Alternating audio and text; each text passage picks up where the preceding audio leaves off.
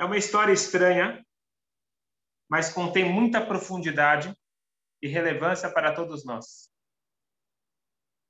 Eu quero que vocês escutem bem a história e depois nós vamos analisarmos juntos a profundidade dessa história. As histórias que eu conto normalmente não podem ser escutadas assim pela metade e literalmente tem que ter um pouco mais de profundidade para pescar a mensagem. É sobre um alcoólatra da época do Baal Shem Tov. O Baal Shem Tov foi o fundador do Hassidismo, cerca de 300 anos atrás. O Baal Shem Tov, um homem muito espiritualizado, um homem muito elevado, ele trouxe para o judaísmo o conceito da tefilá com kavaná, da com muita intenção, muita dedicação, e o Abal Shantav, ele passava horas a fio rezando. Em geral, a pessoa fala, bom, esse trecho aí dá para ler mais rápido. Lê dá. Agora, quando você está conversando com Deus, quando está conversando com o seu interior, quando você está fazendo uma autoanálise, porque no final das contas a oração é uma autoanálise, pode levar muito tempo. Os discípulos apreciavam a oração do, do mestre, ficavam observando, se inspiravam, mas tinha um sujeito que não era aluno do Baal Shem Tov, e ele passava todo o dia, toda manhã ele vinha lá na sinagoga, ficava do lado do Baal Shem Tov, observando o mestre rezando. Ele saía de lá, ele ia para o bar beber. Beber, beber, beber, beber, até que ele caia duro, na manhã seguinte, quando ele acordava, ele ia novamente para a sinagoga, não para rezar, mas observar a oração do Baal Shem Tov. Acabava a oração depois de algumas horas, ele ia para o bar, passava o dia bebendo, e assim era a vida dele. Em geral, alguém que presencia, alguém como Baal Shem Tov, um, alguém que fazia milagres, rezando, ele se inspira, ele quer se tornar uma pessoa melhor. Esse homem,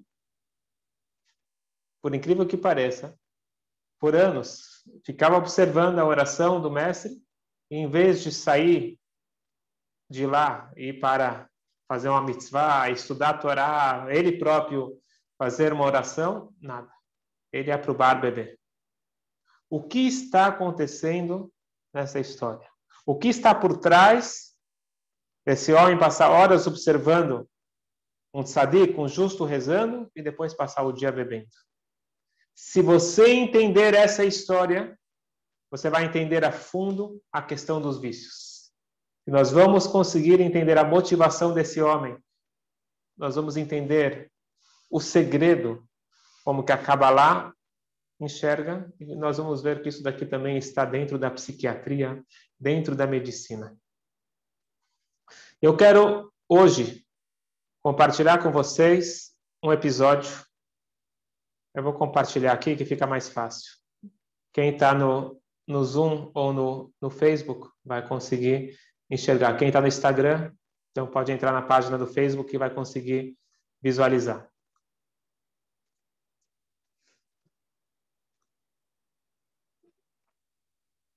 Temos aqui um homem chamado Roland Hazard. Vamos, escutem bem a história desse homem. Esse foi um, um importante empresário americano. Ele tinha um grande empecilho na vida dele. Ele tinha tudo para ser um empresário de sucesso, mas ele tinha uma dependência química do álcool. E ele saía, recaía, saía, recaía, e era muito difícil para ele, isso impedia, acabava atrapalhando a vida produtiva dele.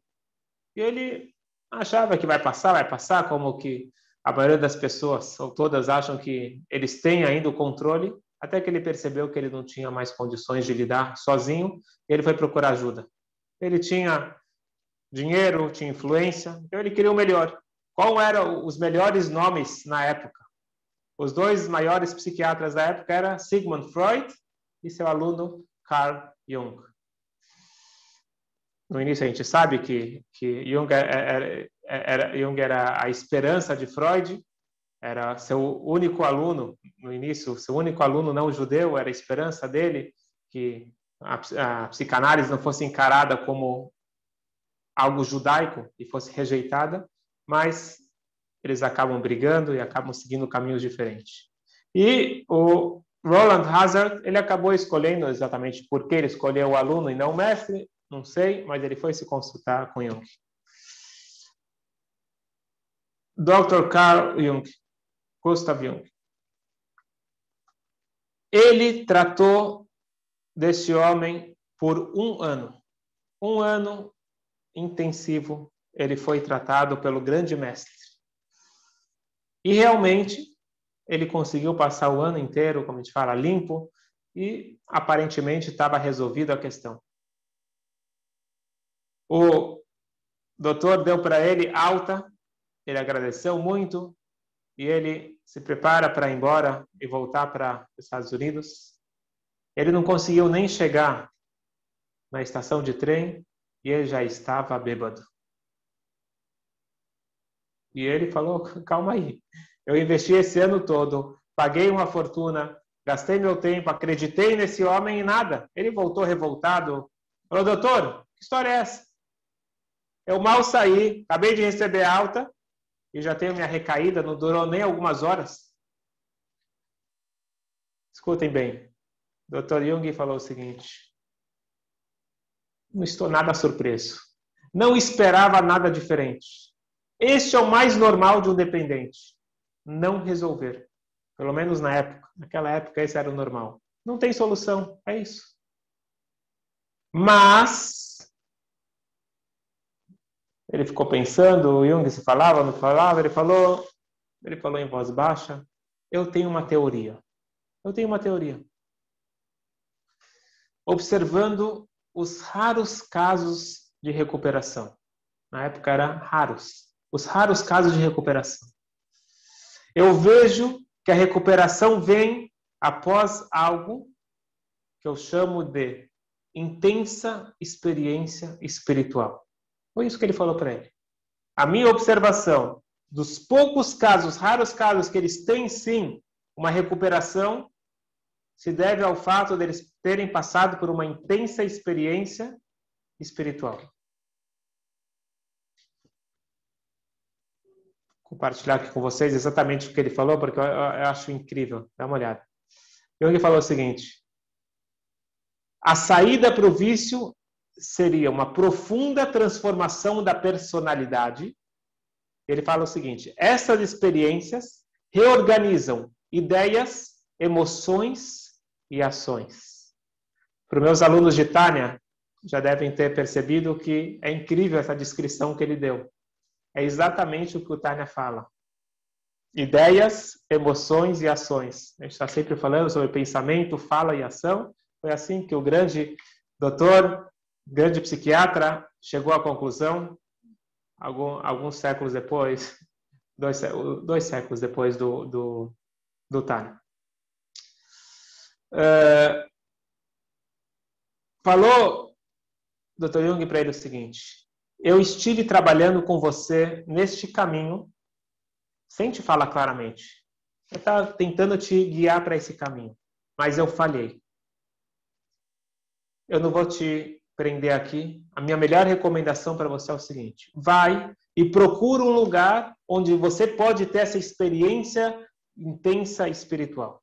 Procure esse lugar. Uma experiência espiritual profunda que toque o teu ser. Foi esse o conselho que ele deu para esse homem. Esse homem agradeceu o conselho, ele volta para os Estados Unidos e ele se junta a um grupo chamado o Grupo de Oxford. Tá aqui, ó.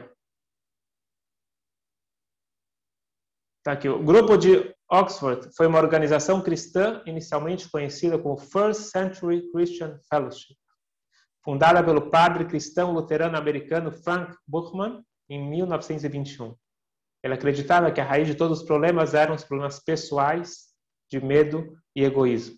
De qualquer forma, eles, ele procurou esse grupo pediu para participar, eles praticavam lá o primeiro século do cristianismo, quer dizer, o cristianismo original, valores éticos, morais, meditação, e fez muito bem para ele. Ele se identificou com o grupo, fez muito bem, ele realmente conseguiu largar o vício. Aquele, aquela experiência espiritual intensa fez bem para ele. Só que ele aprendeu lá que a primeira regra, regra número um no grupo é a seguinte: quando tem algo que, que te fez bem, você não pode guardar só para si. Você tem que compartilhar. Isso te fez bem, você vai procurar alguma pessoa que pode se beneficiar disso. Era a missão, ele tem, ele tem que cumprir. Então ele foi e ele localizou um antigo conhecido que chamava Abi, que também era um alcoólatra. Ele conseguiu convencer, trouxe o Abi para lá e deu certo. O Abi se ficou sóbrio. O Abi, então, agora tinha a missão de trazer uma outra pessoa. A única pessoa que ele conhecia era alguém que, muito tempo atrás, do exército, eles estiveram juntos, serviram juntos no, no exército, e ele chegou para ele e falou: Você tem que vir comigo. Você está aqui é, com esse problema sério de alcoolismo, você precisa se libertar disso, vem comigo. Aonde? Eu?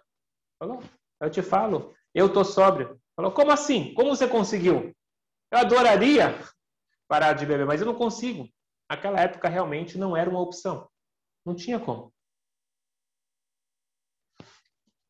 Aí falou, eu me juntei a um grupo, meu amigo me chamou, grupo de Oxford, falou, ah, esquece, eu não sou religioso, não vou participar disso. Não, não, não, não, não, não é nada de religião. Não é uma seita religiosa. Eles falam, eles são baseados, foram criados, o movimento foi criado por um, por um conceito religioso, mas para participar do grupo você não tem que aceitar a religião deles. Você precisa apenas estar pronto a se render, reconhecer que você tem um problema e se render a um poder maior. Reconhecer que existe um ser maior. Ah, bom, se é assim, então eu vou tentar. Ele foi, ele conseguiu se recuperar. E assim o grupo foi crescendo, crescendo.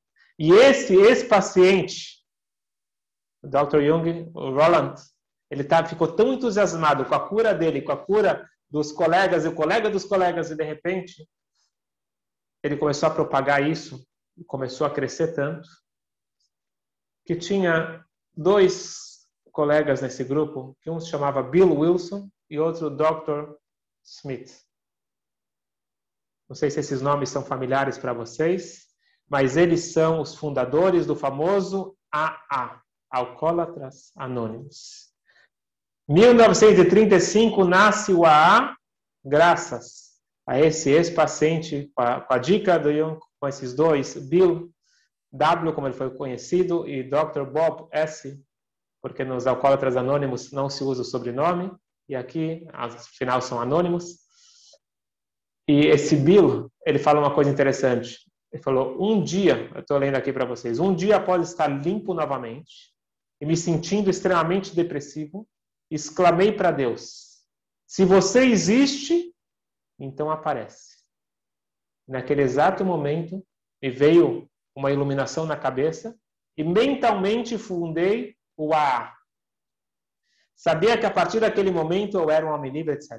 Então, foi assim que nasce o AA, mas graças a um ex-paciente do Dr. Jung. Quero e um pouco mais para frente na história. Se passaram se passaram 26 anos. E o AA foi crescendo, foi tendo belos resultados. E até que esse, esse, esse Bill Wilson falou o seguinte: Alguém já contou para o Dr. Jung o mérito que ele tem? Ele tinha uma teoria. Ele falou que era uma teoria que ele tinha. Nós fizemos o experimento em humanos e funcionou. Vamos contar para ele. Ele pega e escreve uma carta. Ele, ele fundou em 1935, só em 1961 que ele resolve escrever essa carta. Ele escreve uma carta para o famoso Dr. Jung. Ele descreve que provavelmente Jung não, sabia, Jung não sabia, mas foi o conselho dele para um paciente em 1934, que deu pontapé para uma cadeia de eventos que resultou na formação do ar. Mas o incrível é o que eu quero compartilhar com vocês hoje, que eu acho que é muito importante. É a carta de resposta do Dr. Jung, que ele oferece uma perspectiva inusitada do mundo acadêmico e médico. Nós não estamos falando aqui de religião, estamos falando uma visão do mundo acadêmico e médico para a raiz da adicção. Eu vou ler com vocês essa carta. Novamente, quem quiser acompanhar, tem que entrar no Zoom ou no Facebook. A carta é a seguinte, datada de 30 de janeiro de 1961. Caro senhor W, a sua carta foi-me realmente bem-vinda. Não tive mais notícias de Roland W. e muitas vezes desejei saber o seu destino. Olha como é importante a gente dar feedback. Às vezes né, alguém nos ajuda e a gente esquece. Na hora, na hora do problema a gente procura ajuda, mas depois esquece de, de agradecer.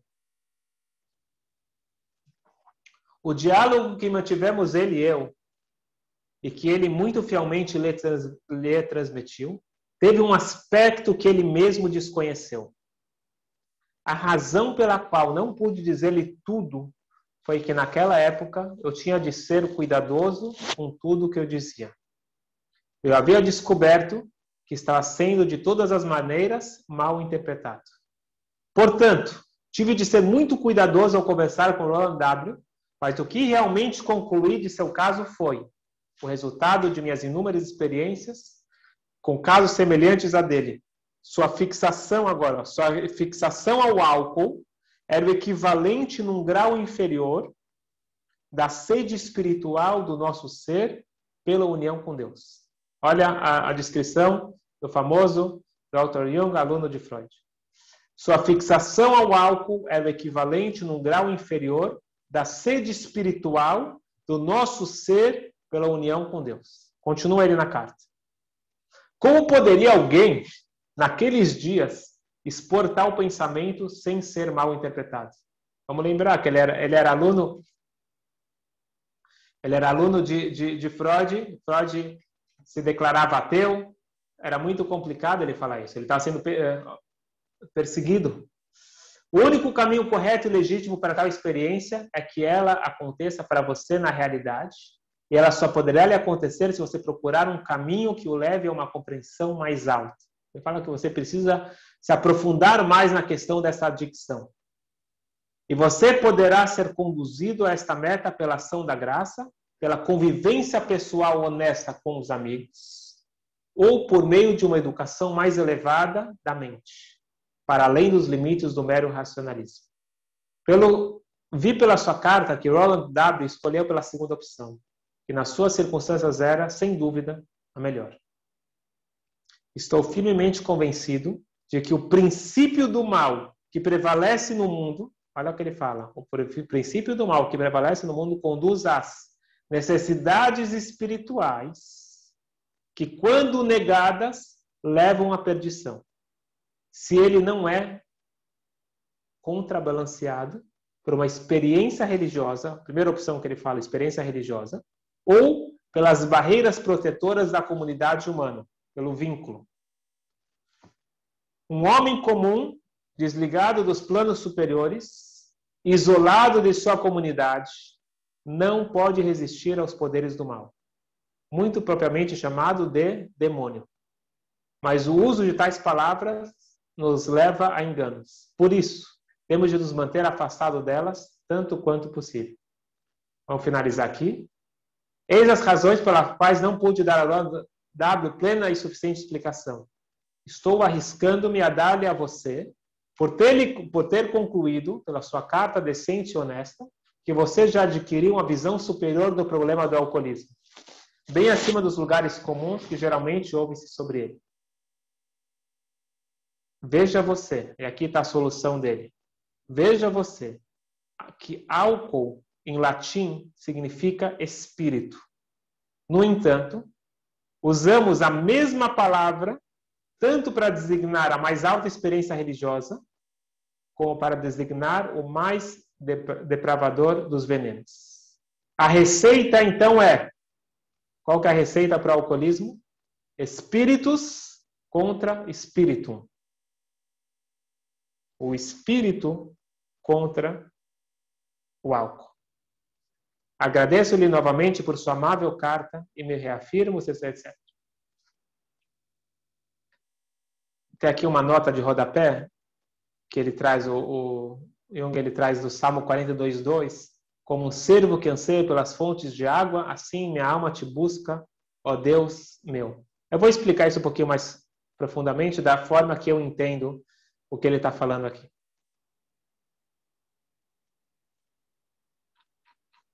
Vocês podem pesquisar, que nem a Simone colocou aqui no chat, tem várias correspondências entre eles, mas o que eu queria analisar com vocês é o seguinte. Vamos voltar para a história inusitada que eu contei no início. Aquele alcoólatra que ele buscava a oração do Baal Shem Tov. Ele ficava parado lá observando o Baal Shem Tov rezar e depois de analisar essa história, vamos tentar oferecer algumas conclusões práticas. O que, que nós falamos? Todo mundo que escutava aquela oração sagrada se inspirava para crescer espiritualmente.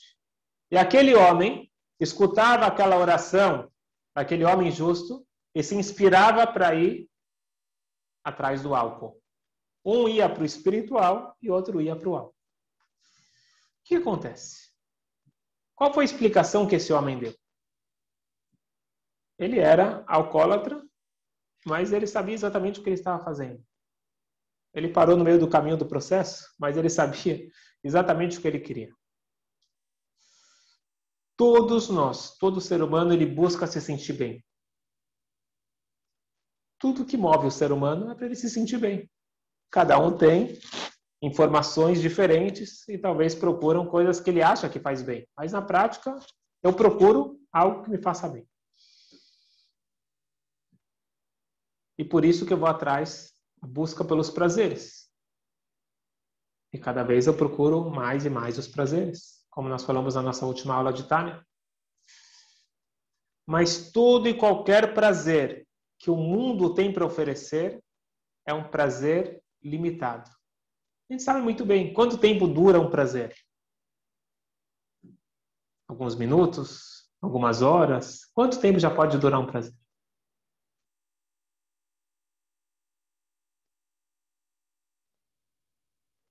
E, e, e o problema é que acaba o prazer e a gente volta para uma depressão. Agora a gente precisa de um prazer maior, de um estímulo maior para se sentir bem. Então, todo o prazer que existe nesse mundo físico é um prazer finito. A gente tem um desejo incontrolável, parece incontrolável na nossa cabeça, e a gente vai e a gente sabe que o prazer ele, nunca, ele nunca é tão intenso como o próprio desejo. Então o desejo ele é muito grande, mas na hora o próprio prazer ele não, nunca é tão grande como esse, desejo. Tudo evapora. E aí a gente quer, a gente quer não, a gente é forçado a buscar um outro prazer mais Todos nós conhecemos esse sentimento, todos nós. Mas os adictos, alguém que tem uma adicção, ele sente isso muito mais forte.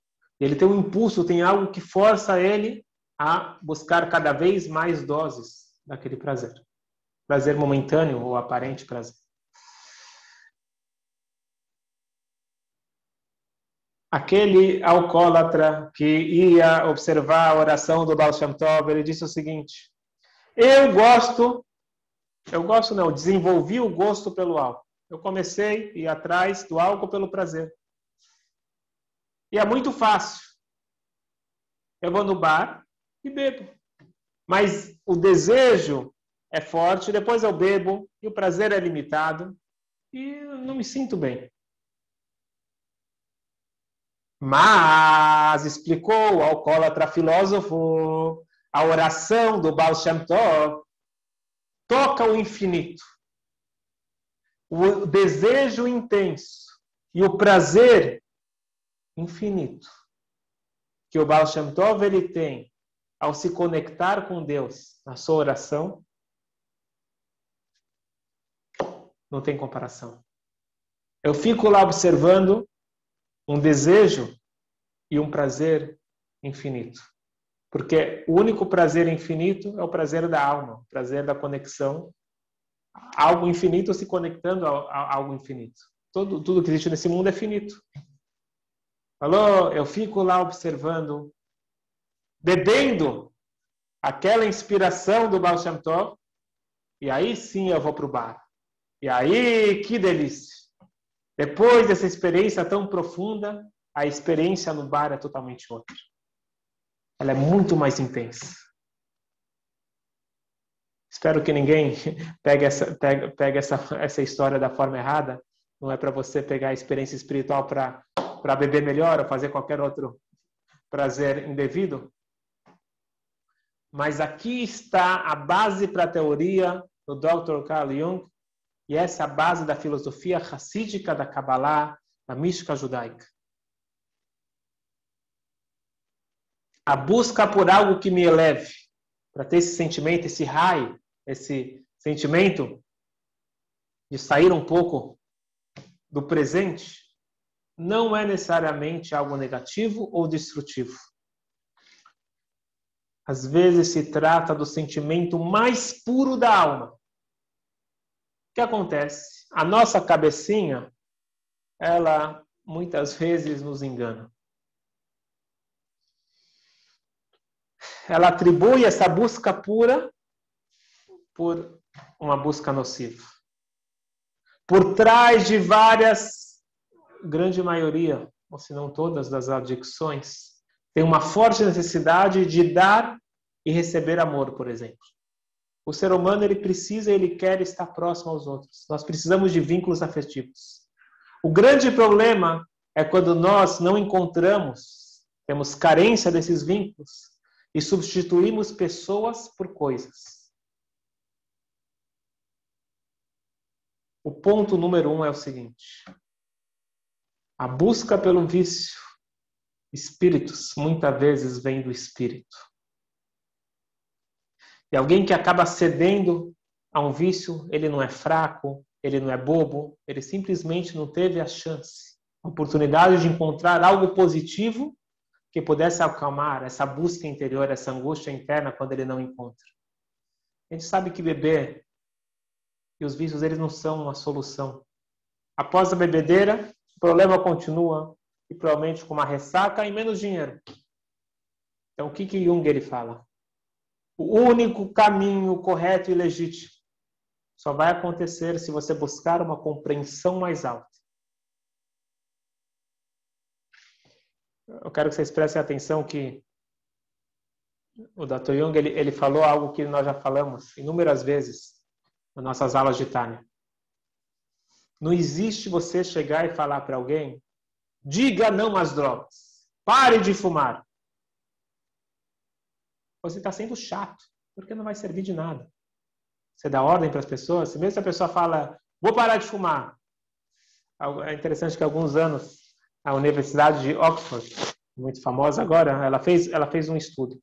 Ela queria saber quais são os tipos de marketing, quais tipos de propaganda que influenciam as pessoas e quais, quais têm mais resultado. Eles fizeram uma entrevista com duas mil pessoas de cinco diferentes continentes. E uma das descobertas importantes que eles fizeram foi em relação ao fumo, ao cigarro. Tem vários e vários anúncios tentando convencer as pessoas a parar de fumar. o que, que eles perceberam? Que esses anúncios, em vez de ajudar as pessoas a pararem de fumar, está incentivando eles a fumarem mais. Você coloca lá uma foto de um cigarro, e você escreve lá grande: fumar, o Ministério da Saúde adverte fumar é prejudicial à saúde. O que, que isso daqui adianta? Nada. Pelo contrário. A pessoa, ela vê o cigarro e ela quer ter vontade de fumar. Aquela bela figura. É igual você fazer uma, uma palestra falando meia hora como que a pessoa não deve comer chocolate. Então, o chocolate faz isso, você não deve comer chocolate a pessoa aqui que ela tem vontade quando ela escuta essa palestra? De comer o chocolate. Não tem outra. Então, quanto mais você falar, quanto mais você, às vezes que você fala não, não, não, mas a pessoa, nossa mente, ela capta o sim. Então, quando você fala, diga não às drogas, a pessoa escuta, a palavra que a pessoa escuta é, é droga. Para de fumar, ele escuta fumar. essa grande descoberta dos gênios de Oxford, que custou 7 milhões de dólares e dois anos de pesquisa científica, pena que eles não estudaram Tânia. Se eles tivessem estudado Tânia, já teriam a resposta sem precisar gastar tempo e dinheiro. O que, que o Tânia nos ensina? O que, que a Kabbalah nos ensina? A Hassidut nos ensina o seguinte, esse é o grande debate entre Mussar e Hassidut. Mussar é a linha do judaísmo que diz que nós precisamos combater os nossos traços de caráter negativos, combater os nossos vícios. Qual é a forma? Estudando a gravidade do do daquela, daquele vício, daquele, daquele traço negativo. Por exemplo, uma coisa muito famosa é estudar sobre Lachonará. Lachonará, maledicência, é quando você fala de alguém, bem ou mal. Quando você fala de alguém. Você pode pegar, por exemplo, o livro do Hafetz Haim, um grande livro, e você vai estudar todo dia e vai falar como que é grave falar Lashonará, como é grave falar mal, como é grave falar mal de alguém, e você vai fechar a boca por um tempo, depois depois volta. Se você não continua lendo, volta. Mas a Hassidut falou o seguinte: tá certo que Lashonará é muito grave. Mas se você ficar falando o tempo todo, é proibido falar Lashonará, Lashonará é muito grave, não pode. Não. No final das contas, que, qual é a palavra que está na cabeça da pessoa? Lashonará. O que você tem que fazer? Em vez de ficar falando do negativo, você tem que enfatizar o positivo. Na hora que você enfatizar o positivo e o positivo realmente for incorporado, ele automaticamente ele afasta o negativo. Um pouco de luz afasta muita escuridão. Nós não afastamos a luz batendo a escuridão batendo nela. A gente afasta a escuridão com um pouco de luz. Se for muita luz, melhor ainda. Por isso que você vê nas palavras do Rebbe de Lubavitch seguindo a doutrina racídica, você não encontra palavras negativas, sempre o positivo. Sempre vendo quando, quando o, o, o médico falou isso, isso para o Rebbe, isso daqui tem 70%, 70 de chance de, de dar um problema de saúde, e o Rebbe falou, ok. Falou, você entendeu? Falou, sim, entendi que tem 30% de chance de dar certo. É assim que a gente tem que enxergar a vida. Quando você enfatiza o positivo, isso automaticamente te afasta do negativo. Como, como o Rebbe escreveu uma vez numa carta, o estudo racídico, ele alegra o coração, eleva a alma e tira a pessoa da lama. Por isso que quando, quando a esposa do então presidente Ronald Reagan lançou a campanha Diga Não às Drogas, não teve efeito nenhum. Positivo não teve efeito nenhum, negativo a gente não sabe. Então, simplesmente falar não, não, não não vai resolver. Vem o Dr. Jung, baseado na experiência dele, e vai de encontro com a Kabbalah. Espíritos contra espírito. Você quer combater o alcoolismo? Você precisa entender qual é a motivação. Na realidade, é uma distorção de uma busca pura. A busca é genuína. Você apenas precisa canalizar para o bem. E por isso que ele falou que tem que ser uma experiência intensa. Algo forte, algo que toque o interior. Não pode ser algo superficial. Porque a pessoa que busca um vício, ele não é superficial, ele é profundo. Ele é intenso. E essa intensidade pode ser canalizada para o bem ou para o mal principalmente os jovens, os jovens eles têm um fogo intenso que vamos canalizar para o bem. Agora eu queria finalizar só com algo importante, porque parece que eu estou falando, então, que precisa ser religioso. Espiritualidade não é religiosidade. Muita gente acha que espiritualidade é um sinônimo de religião. Então, assim, algumas pessoas eles se sentem pouco à vontade com a religião eles podem já ter dificuldade de entender o que é espiritualidade. Espiritualidade, seja num caráter religioso ou não, é um componente necessário para a saúde emocional. Falando de religião, só para finalizar essa questão de religião, como eu falei, o, Dr. Jung ele era o único aluno, pelo menos no início, pode ser que depois teve algum outro, não judeu de Freud.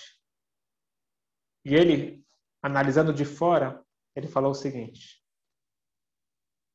um judeu que não pratica o seu judaísmo, ele não é um ser humano completo. Essa foi a definição dele. Um judeu que não pratica o seu judaísmo não é um ser humano completo. Ele não falou que não é um bom judeu. Ele não é um ser humano completo. Porque para o um judeu, ele precisa do judaísmo. Para o não judeu, ele precisa das sete mitzvot de Noah. Cada um tem a sua espiritualidade que vai atender esse anseio da sua alma. Mas o que eu queria focar hoje, para judeus e não judeus, é a questão de espiritualidade que tanto se fala que você precisa da espiritualidade para combater o alcoolismo ou todo e qualquer outro, ou, ou outro vício. O Dr. Tversky, o grande nome quando a gente fala de dependência química, que faleceu há pouco, felizmente vítima do Covid, com 90 anos, uma pessoa incrível que contribuiu enormemente para esse tema que nós estamos falando hoje, ele tem uma definição brilhante para espiritualidade. Ele fala: espiritualidade é o seguinte: é possuir todas as características exclusivas de um ser humano que o diferem de um animal, por exemplo. Isso constitui espírito humano. Quando eu pratico essas singulares características, eu estou sendo espiritual. Em palavras simples, eu até escrevi aqui, eu quero que vocês decorem essa, essa, essa frase. Diz o Dr. Tversky, espiritualidade é igual ser o melhor ser humano que você pode ser. Novamente, espiritualidade é ser o melhor ser humano que você pode ser. Vamos procurar aqui alguns exemplos. Um, procure fazer o bem para o próximo. Quando você faz o bem para o próximo, você está sendo espiritualizado. Um animal, ele não tem como fazer isso. O animal, ele segue o instinto. Ele está preocupado com a sua sobrevivência. Quando eu me comporto preocupado só comigo, sendo egocêntrico, eu estou me comportando igual um animal. Então, eu não estou sendo espiritual. Vai me faltar algo, um componente essencial para a minha vida. Segunda coisa, seja capaz de postergar autogratificação. Que, que acontece? Aquele sentimento que a criança tem, eu quero tudo para mim aqui e agora, eu tenho que evoluir para me tornar um ser humano e não ser um animal que é tudo para mim aqui e agora, eu mereço tudo, eu estou no centro do universo. Quando eu pratico isso, eu vou ser espiritual. E se eu pratico isso, eu vou ser espiritual, espiritual e eu vou me ser, ser uma pessoa melhor, vou ter um melhor relacionamento com meu cônjuge, com toda a minha família, com todos. Eu vou ter uma vida digna. Terceira coisa, nós podemos fazer escolhas morais. Animais, eles não podem escolher. Os animais, eles são impulsionados pelo instinto. Eles não têm capacidade de escolher o que é certo ou errado. Ah, esse, esse campo aqui é do vizinho, então eu não posso entrar. Ele está com fome, ele vai lá e come. Agora, um ser humano que também não faz escolhas e ele é guiado pelo impulso, ele está se comportando igual um animal. Ele não está sendo espiritual. E se ele não está sendo espiritual, vai faltar algo. E no momento que falta a espiritualidade, acaba, às vezes, infelizmente, indo para o espírito, acaba indo para o álcool ou qualquer outro vício.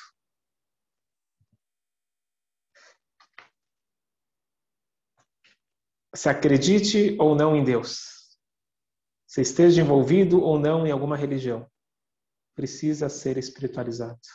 Alguém espiritualizado não é alguém que vive no céu, é aquela pessoa que vive na terra, é aquela pessoa que quando você conversa olha nos teus olhos. Ele consegue respirar tranquilo e conversar com você, sem filtros, sem barreiras. Ele consegue lidar bem com o próximo, sem inibição. E mesmo que as coisas não estão tão boas, ou tão nada boas, ele consegue ter uma serenidade. Quem não consegue chegar a esse nível, ele busca uma alternativa. O álcool é um bom exemplo. A pessoa fica, fica, fica mais relaxada, mais desinibida, mas isso é falso, não é algo real. É um estímulo externo. Nós precisamos buscar a espiritualidade para deixar de vivermos estressados, ansiosos e aprendemos a viver no momento. Como ser então espiritualizado? Como atingir esse equilíbrio? Então, aqui fica o meu convite. Se Deus quiser, segunda-feira, dia 8, nós vamos começar a Maratona do Equilíbrio. Vai ser um curso com uh, quatro episódios incríveis, eu garanto que são incríveis, com especialistas da saúde mental e espiritual. Como nós vimos, nós precisamos dessa junção. Nós precisamos desses dois. É um evento 100% gratuito, é para todo mundo. Eu peço que todo mundo divulgue para o público maior, todo mundo que pode se beneficiar, e acredito que todos nós podemos se beneficiar. Especialmente aquelas pessoas que têm algum vício, ou até alguma pessoa querida que tem algum tipo de vício, esse é um curso que pode transformar vidas, salvar vidas e salvar famílias. 100% gratuito, mas é necessário se cadastrar.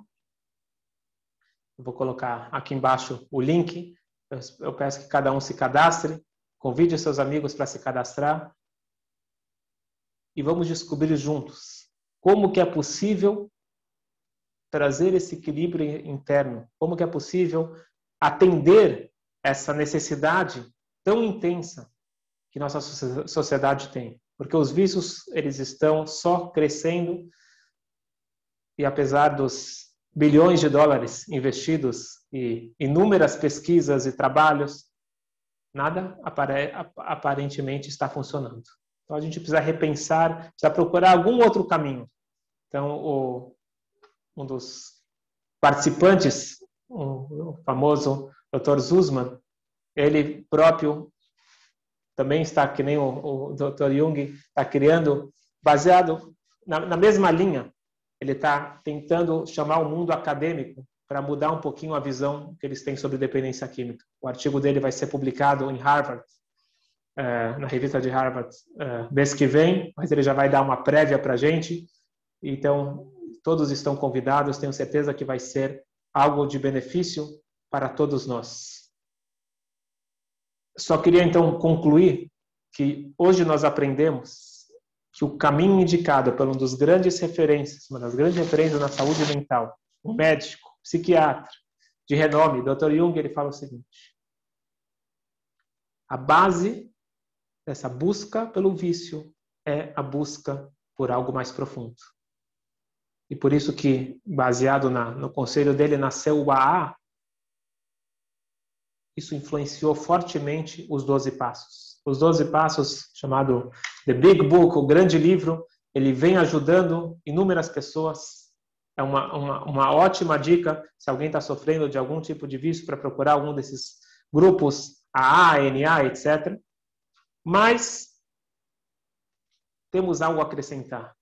Temos algo a acrescentar nesses 12 passos para poder ter algo mais efetivo algo baseado no judaísmo, na Kabbalah, na psiquiatria, numa visão mais privilegiada. E se Deus quiser, vamos compartilhar com todos vocês na Maratona do Sucesso na semana que vem. Uma boa noite e até lá.